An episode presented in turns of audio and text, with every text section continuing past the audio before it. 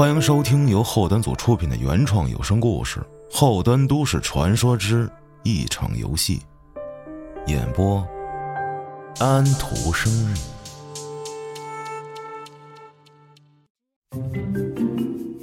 大家好，我是老安，在邪事第一百一十四期《奇妙海龟汤》这期节目里，我跟剑叔、秋还有马老师玩了一期海龟汤游戏。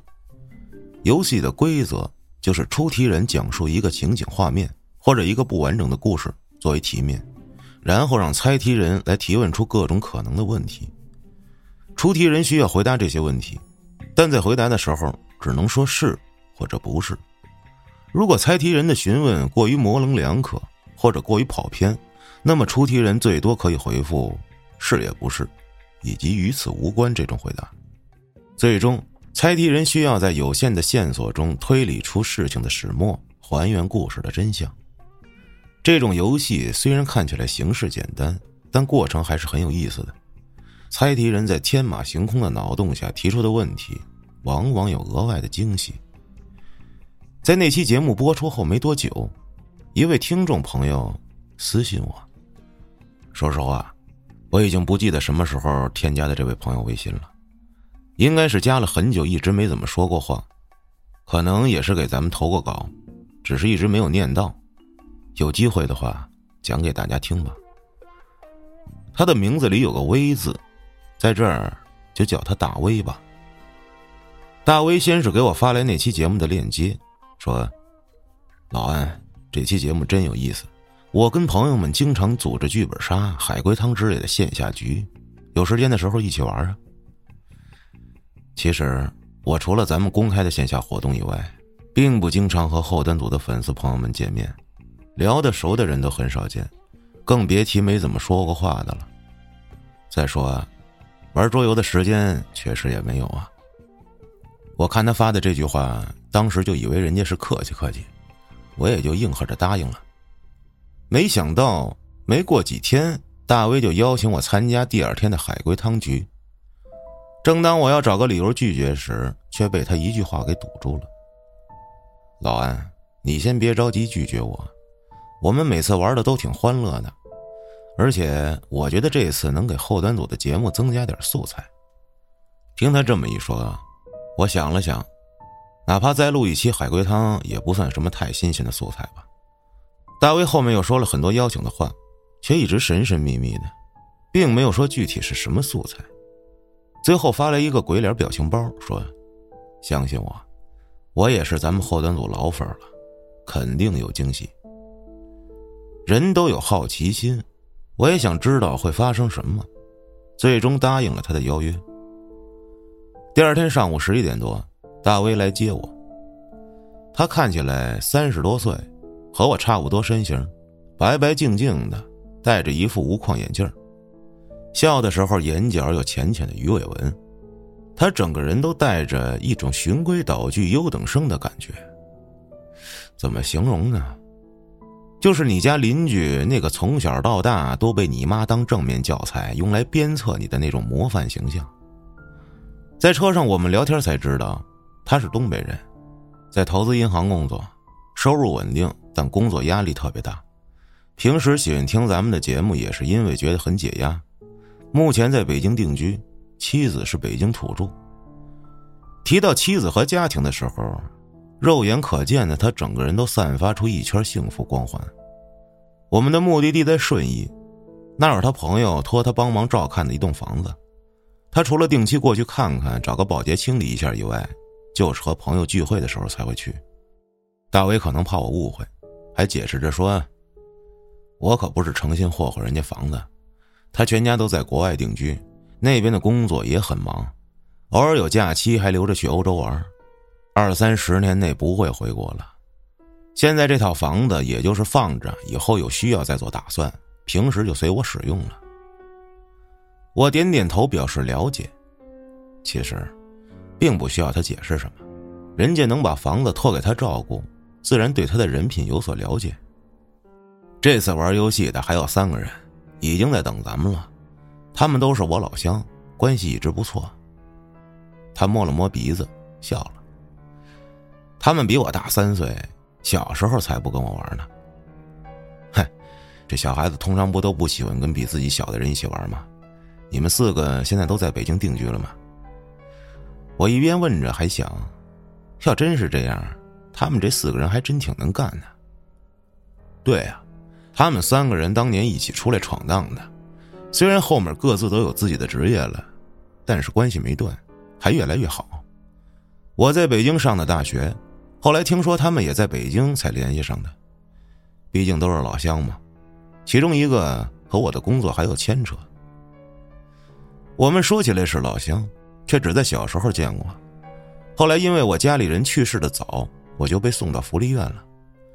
直到我大学暑假回福利院帮忙的时候，看见他们三个带着采访记者去送爱心，这才又恢复了联系。大威说到送爱心的时候，语气里带着一丝丝的轻蔑。尽管他只是一句话带过自己的身世，可我仍然能想象到他曾经的童年是多么的辛苦。我扭头看了看他，从见面到现在，一直觉得他这个人很阳光、很正能量。原来身世那么不容易。开了将近两个小时，我们到达了顺义一处别墅区里。他朋友的房子在最里面，那是一栋四层别墅。我们一进门，一楼大厅里坐着三个男人，站起身欢迎。大威开始帮忙互相介绍了起来。为了讲述的清楚，我先介绍一下这三位。叫猴子的男人，身材高大，皮肤黝黑，看着就跟特地做过美黑似的，性格很直爽，说话嗓门也大。大威喊他猴子，只是因为他姓侯。另一个中等身材的男人叫老冯，他留着短发，头发卷卷的，像是锡纸烫，总是挂着微笑，眼睛滴溜溜乱转，斯斯文文的外貌，给人感觉这个人心思十分活络。最后那个男人身高不太高，特别瘦，很清秀，有点雌雄莫辨的感觉。大威称呼他叫小四儿，小四儿的声音总跟刻意压低了似的，很低很粗，很像几年前那种流行的烟酒嗓。这三个人从矮到高站成一排，看着跟 WiFi 信号似的。大威看起来很开心，说：“老安，你和小四他们先去楼下，我和老冯去厨房把吃的喝的拿下去。”我刚表示想要帮忙。却被猴子一把拉住，他拉着我，领我到了楼下，还非常神秘的问我：“老安，我也经常听后端组的节目，你们节目里面讲的都是真的吗？尤其邪事里面讲的，经常听得我一身冷汗呢。”好，这大部分呀都是热心粉丝的真实投稿，不过鬼神之说吧，咱们就保留意见吧。我自己确实没有面对面的见过。我不太习惯被男生拉着手，熟悉的哥们之间勾肩搭背很正常，这手拉手的未免有些别扭。当时我也没好意思直接抽出来，只能到楼下的时候假装挠头发，才跟猴子保持了一点距离。他们说的楼下其实就是地下室，地下室被分成两块区域：储物区和休闲娱乐区。休闲这边又被划分成两部分。一半是暗色系沙发对着硕大的屏幕组成的私人影院，另外一半则是做了一个 L 形状的吧台，里面陈列着各种酒。看得出来，这些装修都有些陈旧过时了。猴子又伸手拉我到吧台前面的凳子前，让我坐下。我一拽凳子，竟然没有拽动。这凳子不是咱们常见的那种升降圆凳，而是不锈钢带靠背的小椅子。靠背不高，镂空花纹很精细。低头再一看，那凳子的四条腿都被焊死在地上，被固定的结结实实的。见我这动作，一旁的小四儿也才注意到。哎，换凳子了，之前是升降椅啊，而且可以活动的，这个多不方便呀。猴子并没有在意这些。还对刚刚的话题没完没了。哎，老安，我跟你说啊，我小时候就遇见过好多事儿，什么时候能上你们节目让我讲讲啊？哎，我们那边有什么半仙儿啊、跳大神的可多了，贼邪乎啊！不过也有骗子，闹了不少笑话。上邪事我能讲讲这跳大神的；上话里有话，我能跟嘉哥聊聊这骗子都是怎么死的。小四儿坐在他身边，拽拽他：“你快打住吧，就你那嘴。”上节目能把小时候自己三年级偷数学老师衣服的事儿都抖了出来，没一句有用的。你这接人不接短，懂不懂？猴子听见这句话，明显有些急眼，推了一下小四儿的肩膀，但小四儿并没有任何反应。我不由得感慨，这人还挺冲动。这时，大威和老冯用小推车推着很多啤酒和食物走了过来。老冯说。哎，吵吵什么呢？喝两杯之后，你俩单挑啊？我问大卫：“这一会儿喝多了，还猜得出来谜底吗？”看着眼前明显就是个喝酒游戏局，我已经开始放弃有素材的希望了。顺义也挺远的，既来之则安之，就当给自己放个假吧。大威笑得很开心，说：“主要是玩游戏，猜不出来就慢慢猜嘛。”今天可都得喝酒啊！我早就想跟老安喝一杯了。猴子说：“我开车接他俩来的，就不喝酒了。你这儿不还有饮料呢吗？”可大威把话头堵得死死的。我也开车来的，等晚上咱们走的时候叫代驾多好。真喝多了也不怕，楼上睡一宿，明天再走。这时才三点左右，我一听他说晚上回家。看来他们每次都能玩很长时间。就这样，我们几个人一边喝酒一边玩着游戏，轮流出题，轮流提问。谁当出题人的时候，就站在吧台里面。海龟汤这种游戏并不像狼人杀那么严肃，也不像剧本杀划分的条条框框限制很多，再加上中间几个人互相闲扯，气氛十分融洽。欢乐的时光总是过得飞快。天色渐晚，又到了大威当出题人的时候了。他站在吧台里面，外面依次坐着老冯、小四儿、猴子和我四个人。大威突然露出一个坏笑，说：“咱们玩点刺激的。”我这时又想到他提过的素材，只见他蹲下身，在吧台下面的柜子里取出四副手铐，放在桌子上。带着这个玩海龟汤。敢不敢？猴子拿过来一副手铐，在手里把玩着，说：“哎呀，我还以为是多刺激的事儿呢。你如果让我被铐着上警察局，我肯定不干。就咱们几个在屋里玩游戏，这有什么不敢的？”嘿，塔威，你这玩意儿仿的还挺像。啊小四儿看了猴子一眼，抿了抿嘴唇，随后又抬头看着大威，吐槽着。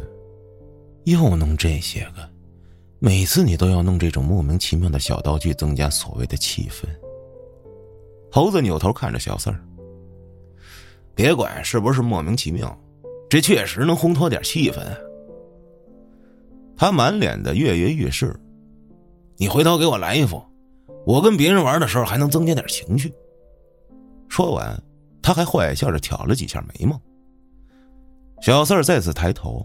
鄙夷的白了他一眼，我看见他的双手这时一直在来回抠自己的手指。大卫哈哈笑着：“哼，等游戏结束，这几副手铐你们拿走。”保安，怎么样？继续。老冯的舌头有点大了，眼珠转的也慢了，冲我解释着：“你别介意，我们几个人本来就很熟。”一开始玩这些游戏也都是大威组织的，每次聚会他都能想点别的东西出来，不过确实挺好玩的。我也拿过来一副手铐，钢制的，确实很像警用器械，上面甚至还有钢印编号。当然这些肯定都是仿造的，人家警察叔叔手里的东西都是有数的，怎么可能让他弄来呢？我问大卫：“这？”还弄个束缚捆绑，你这得让郭哥来呀！几个人听完也笑了。刚才玩游戏的时候就知道，他们或多或少都听过几期节目，自然知道郭哥是谁。猴子眼睛发光的说：“我就特想见见郭哥和佳哥，下次后端组聚会一定要去参加。”大威又掏出一堆钥匙给我看，老安，你放心，这钥匙有好几把，不会出现钥匙丢失之类的任何风险，这就是个道具。说实话，但凡我没喝酒，都不会同意这种愚蠢的事儿。可当时我们整整喝了一下午，虽然喝得慢，架不住时间拉得长，多少都有点上头，没怎么细想就同意了。这时，大威把我们四个人双手背后。都靠在椅背上，这姿势挺不舒服的。猴子问：“大卫，你好歹靠前面啊，我还能低头喝口酒。这弄身后拽的，整个人都挺胸抬头的。你这是不想让我们哥几个喝了呀？想自己一个人喝呀？”小四儿白了他一眼说：“都跟你似的，见着酒走不动路。”大威没否认，只是微笑着。又拿来几根蜡烛，在我们四个人面前各自点上一根。蜡烛的火苗刚刚升起，他啪的一声把灯关了，又从吧台桌上拿走我们四个人的手机，放在他身后的展柜上。小四皱着眉头的质疑：“我们又不在网上查答案，再说这手都被你捆着了，没必要再把手机拿走吧？”大威摆摆手解释着。你们四个大忙人，手机总有消息提示。我单纯就为了气氛到位，省得其他光源影响情绪。猴子打了一个酒嗝，十分捧场。嗯，论气氛，我别人都不服，还就服大威。大威这次却没有说话，又拿出一卷自粘胶带，缠住了猴子的眼睛。猴子扭着身子，却没有躲开，连声问。哎哎哎！刚才还夸你呢，这是干嘛呀？这大威凑近了他耳边，十分暧昧的说了一句：“别说话。”猴子罕见的老老实实，不再出声，甚至有些乖巧。老冯叹着气：“你也不用为了氛围这么费劲吧？”但很快，他的眼睛也被蒙住，之后是小四儿。我以为他接下来要蒙住我的眼睛了，但他却做了一个“嘘”的手势，然后用手机打了一行字儿给我看：“别着急，等惊喜。”啊，我明白了，这惊喜要从旁边这三个人身上出，再加上前面这一溜准备，我的好奇心越发旺盛，于是点点头。这时，老冯还在解释着：“老安啊，你别介意啊，大威就这样，一玩游戏可认真了。”老冯绝对是人际交往中那类特热衷于维持和谐、粉饰太平的人，同时也看得出，老冯对大威是真不错。刚刚玩游戏时候就发现了，但凡猴子他们用大威开玩笑的时候，老冯都护着。这时。大威又端来一碗米，说了一句：“都别说话呀。”随后，大威端着那碗米，先是解开猴子眼睛上的绷带，然后拿碗在他头顶上晃了三圈，随后是小四儿、老冯。这样，猴子看见大威在自己、小四儿、老冯三个人头上晃过米碗，小四儿看见大威在自己和老冯头上晃过，老冯只能看到大威在自己头上晃过。这样一来，他们三个人都以为我是第一个被摘下眼罩、晃过米碗的人。大威脸上的表情十分严肃，甚至带着一点悲伤。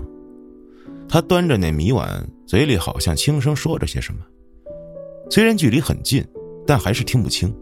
只见他站在吧台里，把米碗在桌面上轻轻磕了三下，点着一根香，插在了上面。我们四个人面面相觑，谁也不知道这究竟是什么仪式。哪怕大威刚刚告诉我等惊喜什么的，他这么一番操作下来，再加上现在只有面前这四根小蜡烛的微弱烛光照着，我得承认，这时的气氛有些恐怖了。就在我们四个人你看我我看你的时候，大威突然笑了。看你们的样子，别怕，一个简单的小仪式，没做过亏心事的人不用怕。我开始出题了。他一笑，另外三个人明显也放松了下来。猴子大大咧咧笑骂着：“好，你这阵势差点给我酒劲儿都吓没了。”大威的眼神在我们四个人脸上一一掠过，嘴里慢慢的说着：“早上，姐姐生病，奶奶在跳舞，我和哥哥很开心，爸爸妈妈不开心。中午。”我和哥哥姐姐都死了，好热好热。请还原故事的真相。老冯皱着眉，一脸费解又好奇的说：“这么简单吗？从字面意思理解，是不是姐姐生病了，奶奶跳广场舞没照顾好姐姐，姐姐就病死了？网上以前就有新闻说，老人为了跳舞或者打牌，造成孩子发生事故的真实案例。”至于我和哥哥开心，是不是因为和姐姐关系不好啊？那爸爸妈妈肯定是伤心的呀。虽然我还没猜到我们姐儿三个为什么会死，可要是真这路数，你这题就太没劲了，都对不起你前面这些骚操作。大威看着老冯，扯出一个笑容，回答道：“哼，不是。”小四儿的声音带着一点颤抖。眼睛死死盯着插着香的那碗米。这题目和现在这碗米有关系吗？我看见他额角冒出一层细密的汗珠。大伟始终面带微笑，他想了想，回答：“是，也不是。”我想着他刚刚出的谜面，说：“这题目里的奶奶是孩子们的亲奶奶吗？”大卫看着我，默默挑了个拇指，说：“不是。”啊，不是亲奶奶呀，那指定不用心啊。所以姐姐出事了，落下残疾。哎，像这种小孩发烧没照顾好的话，经常有后遗症。哎，那会不会是姐姐当时没死，落下残疾之类的后遗症？最后又因为其他一些事儿，或者说她见不得。我和哥哥的正常，三个人一起死掉的，对吗？猴子那大嗓门，一副恍然的样子，最终只得到了大威的摇头。这时，我们四个人都沉默了下来。此时，我也顾不上什么惊喜不惊喜的，慢慢在脑子里琢磨着这几句话。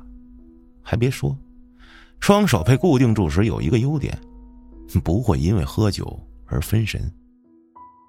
屋里很安静。能听得见我们五个人的呼吸声，蜡烛的火苗微微颤抖着，映照着我们的脸，再加上米碗中那支香，飘出一缕淡烟混在这烛光里，这画面怎么着都透着一股子诡异。这时，不知道从哪传来一阵十分苍老的咳嗽声，小三儿一声尖叫，整个人在椅子上都颤抖了一下。他惊恐的抬头问：“什么声音？”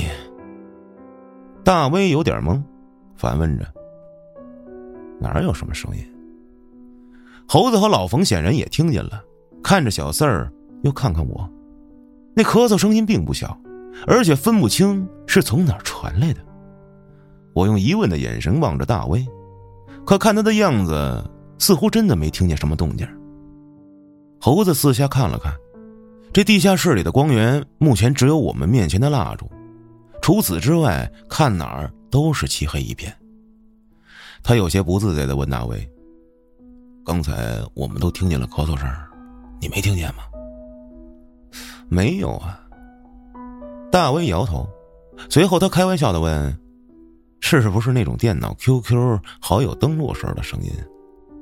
猴子又笑骂了一句，才说：“呸，当然不是了。”玩笑一开，气氛再次缓和了些。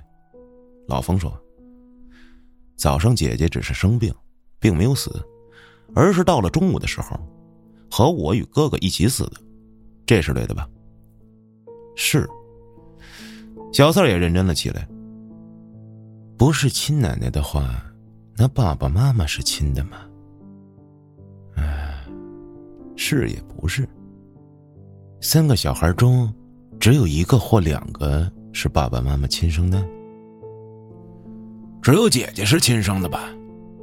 哼，是。爸爸妈妈与我和哥哥都没有血缘关系吗？嗯，是。小四归拢着他的话，也就是说，早上姐姐生病了，奶奶在跳舞，与姐姐没有血缘关系的我和哥哥很开心，姐姐的爸爸妈妈很伤心。说完，他看着那碗米，若有所思。那奶奶与我们三个都没有亲属关系，对，都没有。突然，大威一拍手：“哎呦，忘了一样东西！”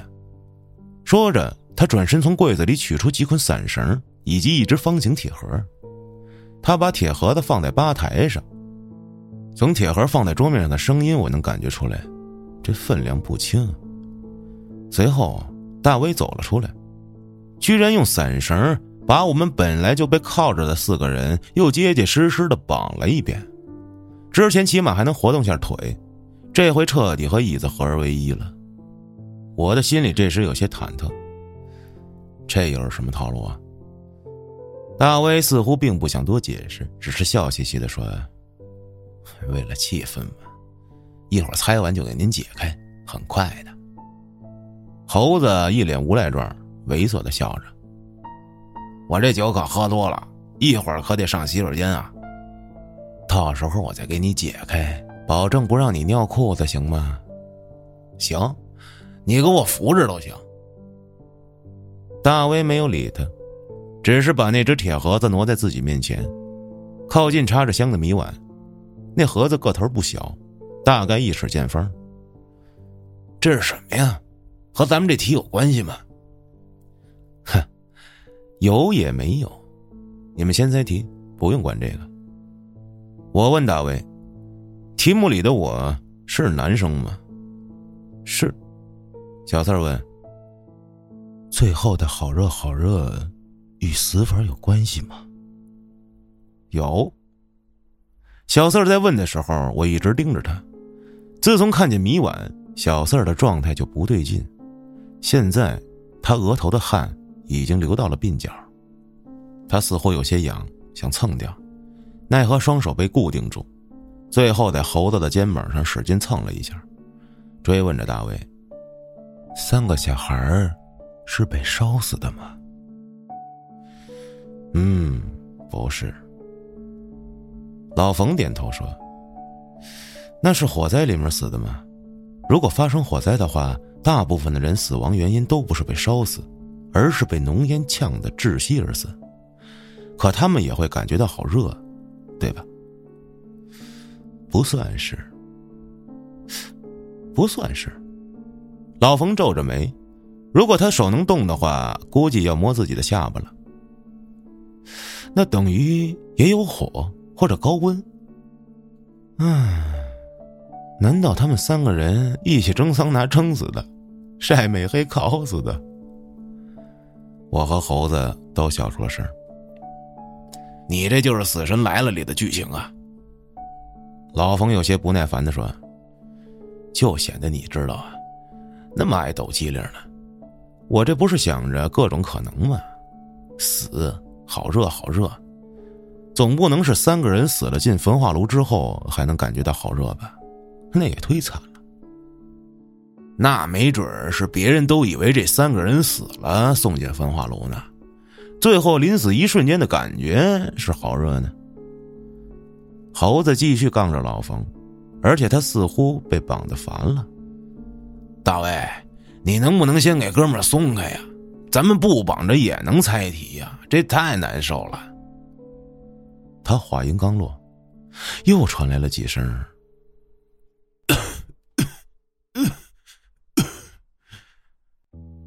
那声音真说不好是从哪儿出来的，又好像哪儿哪儿都有，而且似乎比刚刚的声音又大了一点。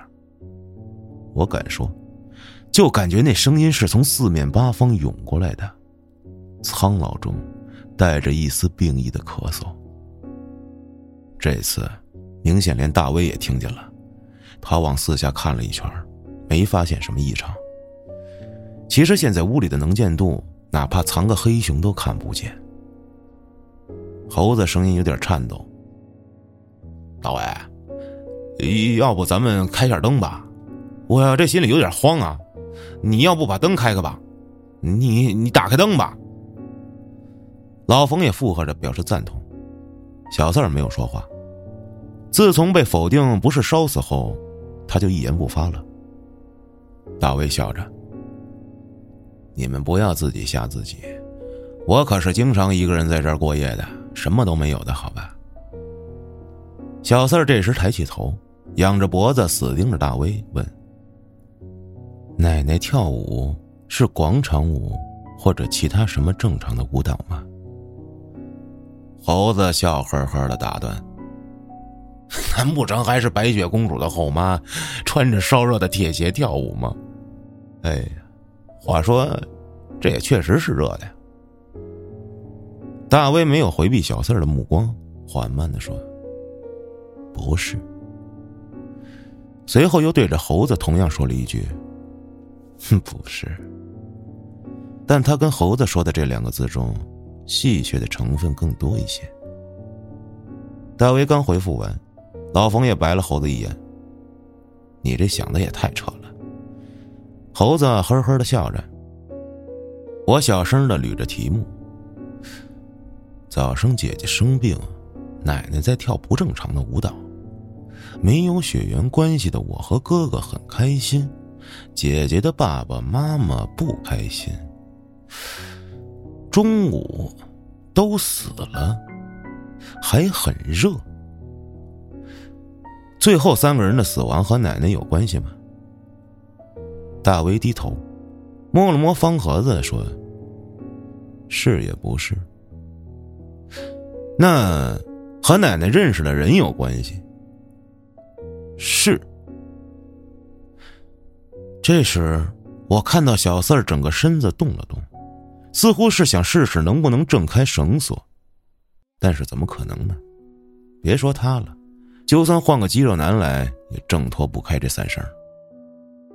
小四的声音颤抖着，几乎带着哭腔，还有一点尖细的感觉。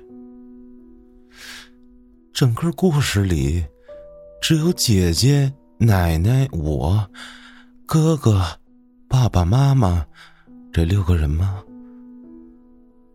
大威抬起头看着房顶，深深吸了一口气，说：“唉，不是。”那个没有出现的人，和三个人的死有关系吗？大威看着他，眼中的笑意更浓了。是。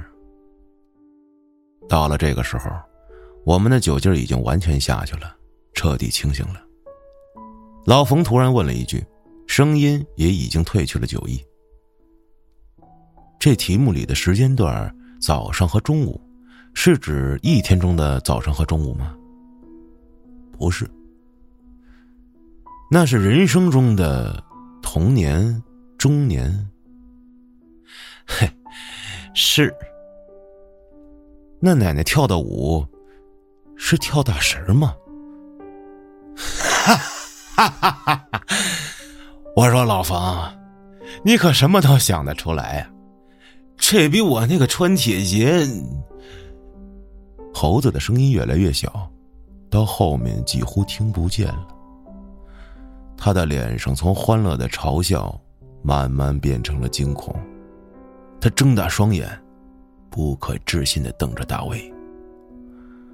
这时屋里安静的，只能听见我们几个人的呼吸声，和连续的“哒哒哒”，像是钟表的声音。大卫啊！我记得，这地下室里没有钟表的，对吗？哼，对呀，没有钟表啊。那你听得见哒哒哒的声音吗？猴子的视线从大威的脸上慢慢下移，落到他手下的盒子上。听见了？怎么了？这是哪儿传来的声音啊？老冯脸上的表情和猴子一样的惊恐。大威没有理他，而是转身把灯打开。瞬间，屋里一片明亮，让人心里踏实了许多。连那四根蜡烛也从阴气森森变得像庆祝生日。果然，人的心境不同，看相同的东西会有不同的感受。你们问，什么声音？大威慢慢的重复着他提出的问题。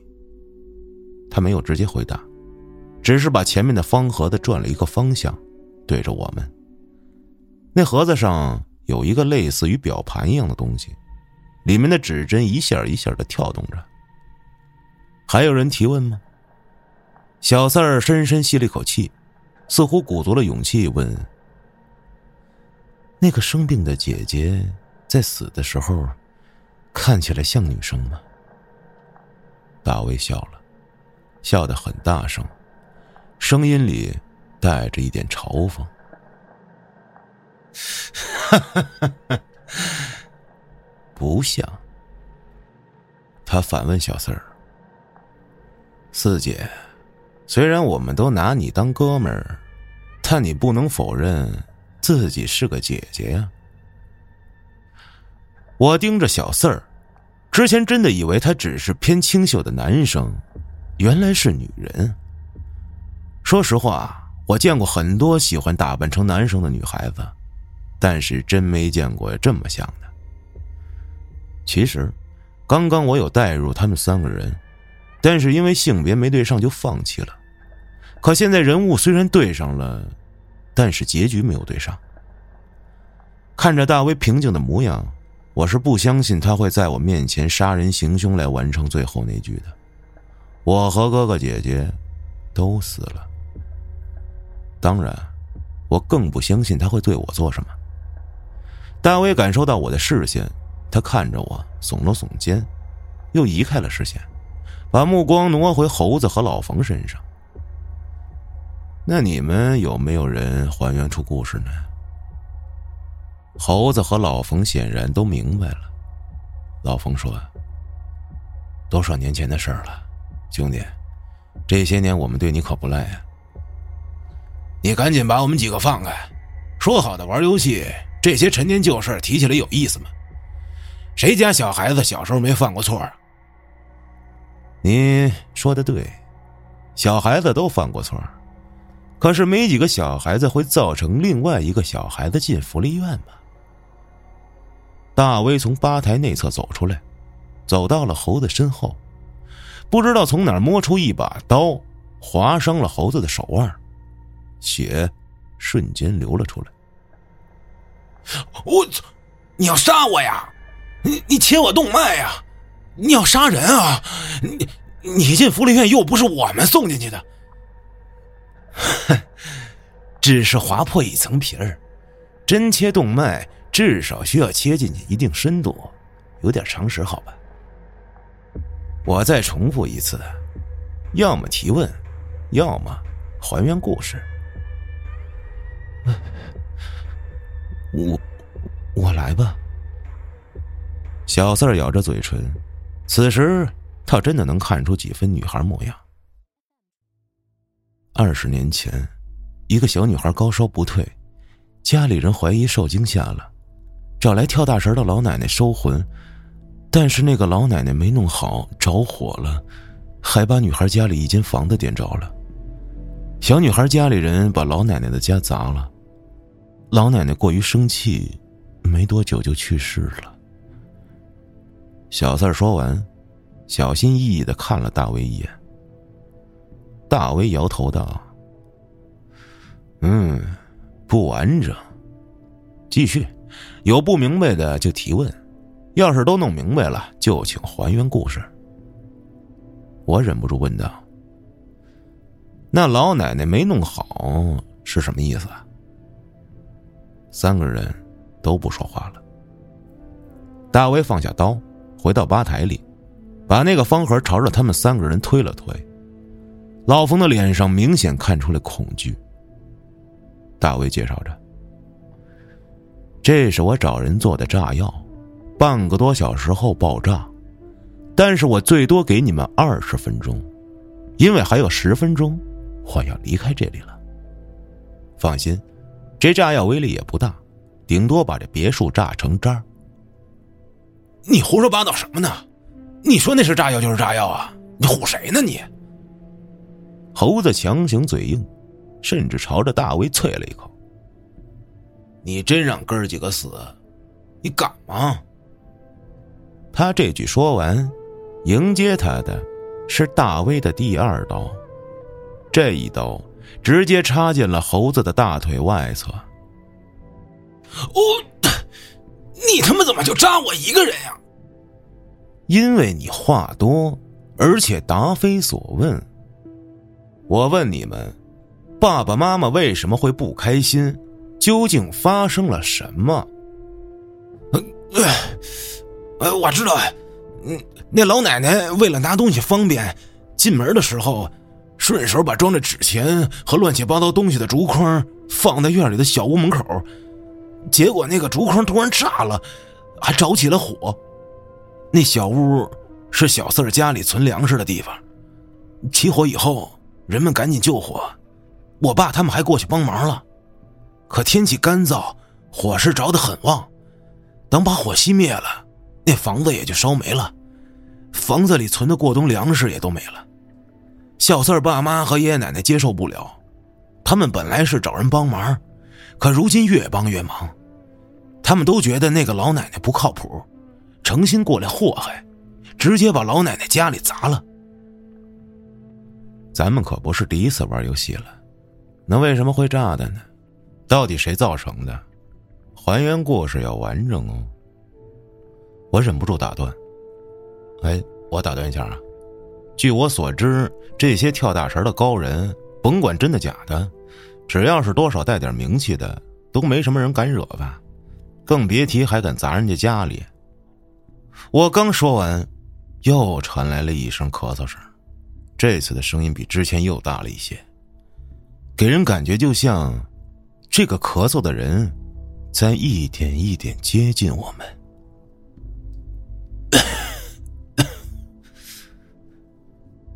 出名的话，确实没人敢惹。但那个老太太在村里不是特别有名，但是收费便宜，我爸妈才找的她。而且当时眼瞅着那屋子粮食都被烧光，我家里人是真心疼。再加上没有竹筐里的那些东西，那个老奶奶根本弄不出来人们想要看的那种效果。家里人觉得她是骗子。这些也都是后来我听我妈说起来的。事后我家人也后悔。但是砸了也就砸了，砸了也就砸了。大威一字一字的重复着这句话，他摇了摇头。这次，他转头看着老冯，把那盒子推到老冯面前，甚至重重的拍了一下。老冯浑身打了一个激灵。哼，别怕呀，猴子都说过，没准是假的呢。老冯抬头看了大威一眼，说：“我知道是真的。一个月前咱们吃饭，你出去接电话的时候，我正想提前买单，在餐厅门口听到你打电话提到定炸药，还问死伤范围什么的词儿。我当时以为你是指游戏里的装备，就没当回事儿。没想到你真能买到这种东西。哦呦，没想到让你听见了。”大威摸了摸那盒子。我有搞化学的朋友，钱给够就很容易弄得到。幸好你没起疑心，要不我可白准备了。事到如今，你们信不信这炸药已经不重要了，重要的是，咱们这游戏还没结束呢，还是不够还原真相。大威的指甲在铁盒子上刮了几下，发出刺耳的声音。这东西还有。我看看啊，他看了一眼表盘似的东西后说：“还有二十五分钟啊，早点说，早点散场，早点回家。不说，就都别回家了，你们自己选择吧。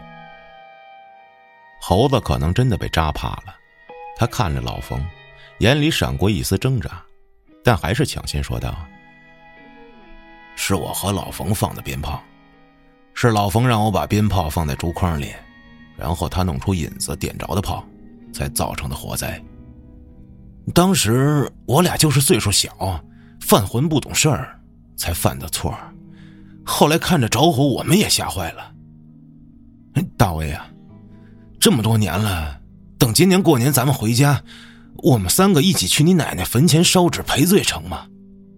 当初我俩真的不知道最后会变成那样。这几年，你平心说，我们是不是对你不错？尤其是老冯。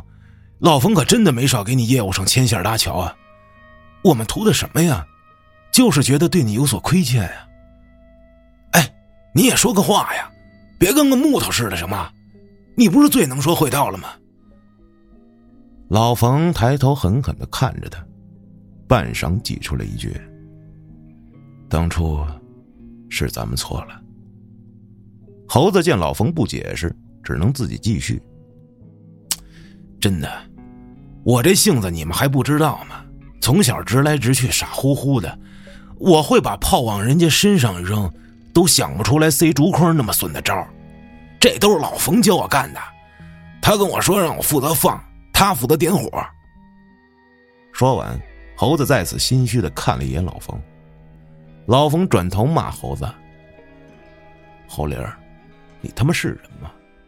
平时没担当也就算了。”这种小时候的事儿翻出来也要推卸责任，明明就是你撺掇着我去点火的。大威看了眼手表，挑了下眉毛。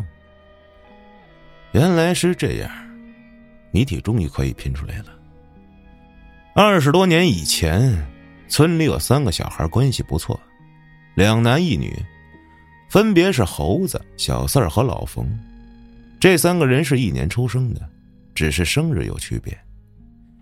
小四儿有一次高烧不退，父母找来村里跳大神的神婆沈大娘给收收，结果，沈大娘携带的小竹筐里被猴子放了很多小鞭炮，老冯点燃，鞭炮炸了之后引燃了跟前的小屋，小四儿父母气不过去沈大娘家里乱砸一通，沈大娘没多久就郁郁而终，她原本有儿子儿媳，外出务工根本就没回来过，也不知道是死是活。只剩下一个孙子，最后被福利院收养。孙子在成年后决定为自己奶奶报仇，让那三个人付出代价，炸死也会好热的，对吧？唉，谜底讲完了，游戏结束。老冯、猴子和小四儿三个人一言不发。过了一会儿。小四儿才问：“游戏结束，可以把我们都松开了吗？”“嘿，那不行，还有最后一题。”老冯的眼睛也有些发红。“你别太过分啊，都是小时候的事儿了。那时候你六岁，我们也不过才九岁。你要是真的放不下过去的事儿，就给哥几个一个痛快的，别他妈跟这玩人。”哼。玩完最后一题吧，这题简单。我从小就喜欢他，为他做了很多。他跟我求婚了，我剪掉了自己的长发。你，小四的脸涨得通红，猴子和老冯一言不发，但能看得出猴子脖子上的青筋都绷得紧紧的。我看着他们的反应，大概猜到了几分。他们都不说话，大卫也无所谓，又示威似的拍了拍他一直在手里摁着的方盒。老冯问：“这里的我是女孩子吗？”“是。”老冯闭了闭眼睛，甚至带着点威胁的味道。“大卫，你放过我们吧，闹太难看，真的没有必要。你要是真的不想让我们死，那就别忘了。”我和你们公司还是会有工作往来的。大威很无辜的说：“，只是游戏，你别想多了。”老冯只得继续问：“题目里的我和他，现在是不是在这儿？”大威脸上浮起一抹坏笑：“哼，是。”这时，猴子急了，连着骂了好几句：“你就不会不理他吗？大不了就死呗！你跟我急什么？”被戳到痛点了，你倒是敢说大不了就是死？怎么刚刚怂的跟碎发似的？从你小学偷数学老师裤衩子，我们就知道了，连大老爷们的裤衩都偷，你丫真变态！不过是打不过你才不点破。其实学校里谁不知道你那点小九九？真他妈恶心！猴子的脸噌的红了，他皮肤本来就黑，这一红。整张脸都变成了紫色，他紧抿着嘴唇，死盯着老冯，两眼瞪得充血。你们别吵了，咱们现在都是一根绳上的蚂蚱。老冯刚骂完猴子，脑子里理智那根线似乎已经崩断，开始了无差别攻击。你他妈快闭嘴吧！你从小就喜欢猴子，结果呢，人家根本不好你这口。现在跟你求婚，也只是为了用你隐瞒他的真实取向。你以为自己装个老爷们儿就真是老爷们儿了？别做梦了！你喜欢的那东西，你长不出来。看着他们三个的样子，我真的没办法和几个小时前那三个多年亲密好友的形象联系到一起。真无聊。游戏结束，大威打断他们三个人。把盒子往桌子中间一推，你你玩真的？猴子怒骂着，却被大威用毛巾捂住口鼻，晕了过去。随后，小四儿和老冯也是依次被捂晕。我看着向我走来的大威，他有点无奈的咧了一下嘴，脸上看不出是喜是悲，只是能看得出来，他整个人像是被抽空了体力一样。他解开我身上的绳子和手铐，说：“咱们走吧。”那他们呢？你可不能杀人啊！我揉着已经麻木的胳膊，真怕他下一秒说出些什么。大卫苦笑着打开那铁盒，里面装的是一只卡通形状的闹钟。放心吧，之前还有点挣扎，曾经那是我心里过不去的一道坎儿，但现在已经全部放下了。我现在的生活很幸福，因为别人曾经犯的错误惩罚我自己的话，太傻了。我和大威离开别墅的时候，已经快半夜十二点。临走前，他把那三个人的绳子、手铐也都解开了。大威慢悠悠的开着车，他把车窗打开，让午夜的风吹了进来，深深吐了一口气，好像把所有的负面情绪都吐了出来。其实啊，我只是想闹明白当初发生的究竟是怎么回事。我稀里糊涂的没有了爸妈，稀里糊涂的家里被砸，奶奶去世，然后就被一帮陌生人安排到了福利院。我听完后觉得，如果大威单纯为了追求真相，犯不着这么大动静。你真没想杀人吗？还有那碗米和咳嗽声是怎么回事？大威扭头看着我。眼神里有些复杂。大学期间放假回去的时候，除了在福利院里帮忙，就是外面打工赚生活费。在打工的时候，听人们说起来我奶奶曾经发生的事情。原来，小四的父母把我家砸完之后，也知道是老冯和猴子搞的鬼。可事情造成的怒火已经在我家发作完，再加上他俩终究是小孩也就没人追究了。我奶奶是跳大神的，也给人看事儿。至于这种行当是否合理、是否管用，我不知道。但我相信她从来不骗人。她不该被这么对待，我家也不应该被这么对待。大威说到这儿，递给我一根烟，自己也点着一根。他的声音里透着无力和迷茫。小孩子的恶作剧造成什么后果？都可以被原谅吗？我不清楚，但是我始终记得自己家被砸的画面，自己是怎么被送到福利院，那种孤立无援的感觉一辈子忘不了。我真的恨他们。我最难过的是，当我自己有了妻子，有了家庭，我心里的仇恨变得，哼，似乎不那么重要了。虽然别墅里的炸药是假的，但我确实去找了朋友订过炸药。甚至还交了定金。就在付完定金第二天，我妻子告诉我，她怀孕了。我突然觉得自己经历的一切绝不可以在我孩子身上重演。她需要一个完整的家庭。也就是那天晚上，我梦见了我的奶奶，他特别开心的跟我说：“我们家微微真棒，当白领坐办公室还要当爸爸了。”最后，他跟我说。他现在很好，让我不要惦记他。至于那碗米和咳嗽声嘛，哼，米是为了暗示小四儿联想起我奶奶。我奶奶当初问米很厉害的，而且我听别人提起来过。那天虽然着火了，但我奶奶确实也给小三儿问米了，只是不知道为什么，什么都没问出来。这也是他父母砸我家的最后原因。那咳嗽声提前录好了，定时放出来的，不过是故弄玄虚，增加他们的心理压力罢了。听他说完，我更摸不准了，问大卫：“你已经从别人嘴里知道了是老冯和猴子弄的事儿，为什么今天还逼问一遍？是为了让他们跟你当面认错吗？你折腾完这一场，不怕以后他们找你算账吗？找我算账？”找我算什么账？就因为扎猴子那两刀吗？哼，不至于的。别墅内刚刚发生的行为我都拍下来了，我了解他们，不仅不会找我，他们还会自己收拾干净现场。猴子最怕的就是别人知道他那点秘密。